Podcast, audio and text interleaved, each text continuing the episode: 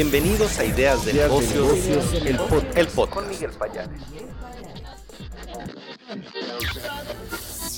Estas son las principales noticias de negocios del 28 de diciembre de 2023.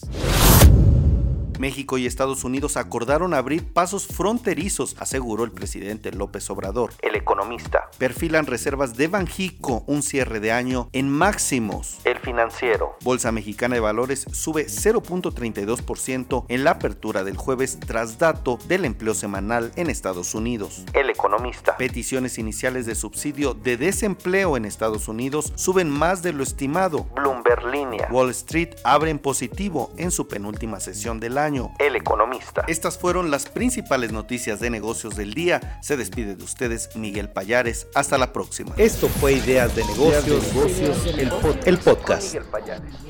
Hasta la próxima.